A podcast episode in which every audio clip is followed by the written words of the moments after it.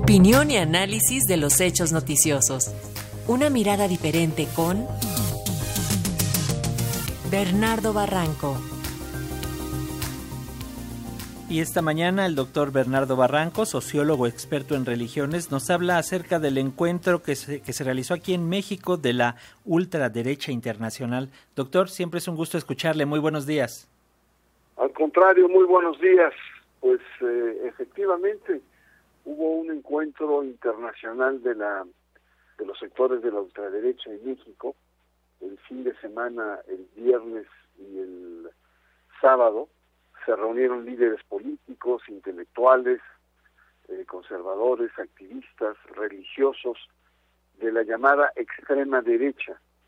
Eh, una reunión organizada por la Conferencia Política de Acción Conservadora, la CEPAC, una organización creada ahí por los años 70 que de tiempo en tiempo realiza reuniones eh, con líderes de la extrema derecha con el fin de articular agendas y sobre todo allanar camino para la asunción del poder, eh, sobre todo ante la, digamos, posible amenaza de, el, eh, de la expansión del socialismo. Y en México tuvo un especial relieve porque efectivamente en América Latina eh, los partidos de, izquierda y centro izquierda electoralmente han ganado terreno. Brasil, Chile, Colombia, eh, Perú, Honduras y por supuesto el caso de México. Así es que hubo una reunión donde, pues eh, nada más vean la gente que, estuvo, el expresidente polaco Les Valesa, eh, Eduardo Bolsonaro, hijo del aún presidente brasileño Jair Bolsonaro de Brasil, todos estos personajes estuvieron, algunos estuvieron eh, eh, presentes, otros eh, de manera virtual. Estuvo Donald Trump también, que tuvo un mensaje al final diciendo que hay que cerrar fronteras, hay que defender valores y hay que luchar contra el socialismo. Su estratega estrella, Steve Bannon, un, experto en teorías de la conspiración que ha trabajado muy fuertemente en, Europa, tratando de articular, estuvo también presente Santiago Abascal, dirigente del partido franquista español, eh, Vox, un partido neocolonialista. En fin, hay, una larga gama, está Ted Cruz, un eh, eh, senador norteamericano también muy conservador, en la lista es larga. ¿Cuál fue la agenda de esta reunión? Pues la idea era de una eh, sobre todo una preocupación, una llamada de atención de los grupos de derecha sobre la ola de gobiernos eh, socialistas que ha inundado el continente.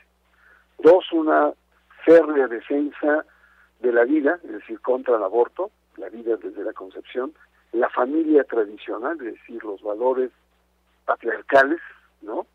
Eh, defender la libertad religiosa, es decir, sobre todo el cristianismo, y el convencimiento de que eh, la derecha en, en, América Latina es endeble y que por lo tanto la derecha tiene que tener mayor fortaleza. De ahí fue que Eduardo Verástegui, que es uno de los organizadores, una cara nueva, fresca de la ultraderecha en México, que además de ser un promotor de Tom, eh, eh, se enfila a ser un articulador en México, una nueva generación, una nueva cara, más allá de los Serrano Limón, de los Arzac, en fin, de los eh, Arradín.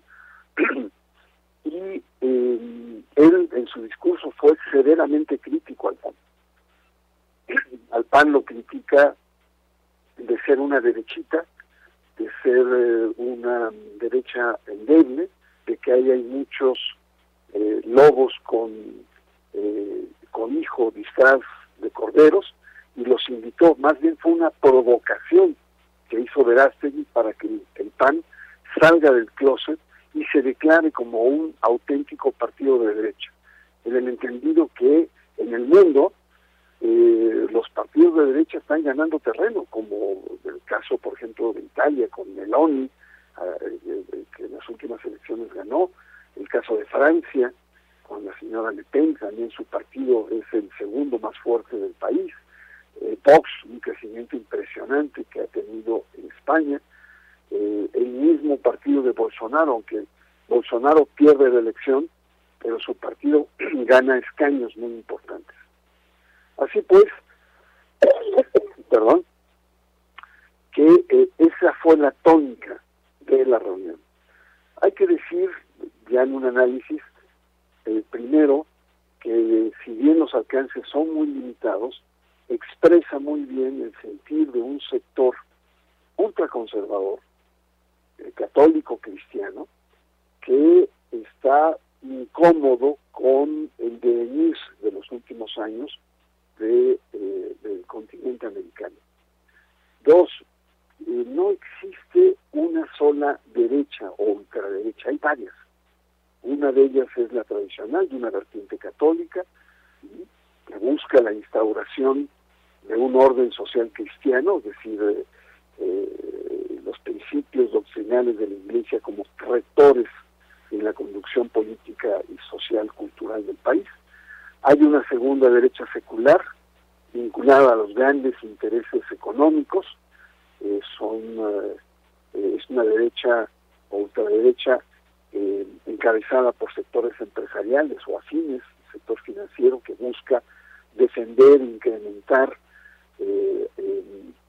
sus intereses económicos y en tercer lugar hay una derecha de corte evangélico, una derecha pentecostal y neopentecostal eh, que coincide también con muchos de esos planteamientos en la perspectiva de una lectura fundamentalista de la Biblia, de tal suerte que hay una amalgama de intereses que buscan articularse en un gran frente eh, y en el caso de México es evidente que es un llamado al, Partido Acción Nacional para que realmente se desnude se declare un partido auténticamente de derecha eh, y eh, o construir un partido, un nuevo partido que tenga esas características. Eh, mi último punto sería la presencia del Yunque. El Yunque, una organización de corte fascista en México, que ha tenido eh, pues una historia a veces trágica, son fascistas católicos muy inspirados en grupos eh, hay una especie de cristianismo revanchista frente a la derrota que tuvo en los años 20 este movimiento armado. Eh, el Yunque es una organización que vía el presidente Fox y Calderón se, incrustó en diferentes espacios de gobierno y que ahora tiene una gran presencia en, medios, eh, en, sociedad civil. Ha inundado la sociedad civil con organizaciones de ayuda, de, calidad, de, antiaborto, pro familia, este, pro vida, etcétera, y son eh, es importante. Es el pivote en México, es el pivote de este nuevo actor, Eduardo Verástegui, que fue un actor, es, guapo, tiene presencia y es, quiere representar el nuevo rostro de los sectores ultraconservadores en México. Así es que la ultraderecha internacional se reunió en México, un llamado a construir un partido eh, eh, fuerte de derecha en México que enfrente, y lo hace en México evidentemente pues con la cercanía del 2024, son eh, que se juega ahí la importancia de México a nivel geopolítico internacional y de fondo, de fondo de todas estas deliberaciones está la hipótesis del retorno de Donald Trump al poder en los Estados Unidos. Así es que no debemos despreciar esta corriente, si bien es elitista, es racista, es colonialista, eh, pero está presente en los eh, diferentes países de nuestro hemisferio. Muy bien, maestro, como siempre es un gusto escucharle y gracias por darnos luz en este en estos temas que se vuelven tan complicados. Un abrazo. Al contrario, muy muy buenos días. Igual, doctor, buen día.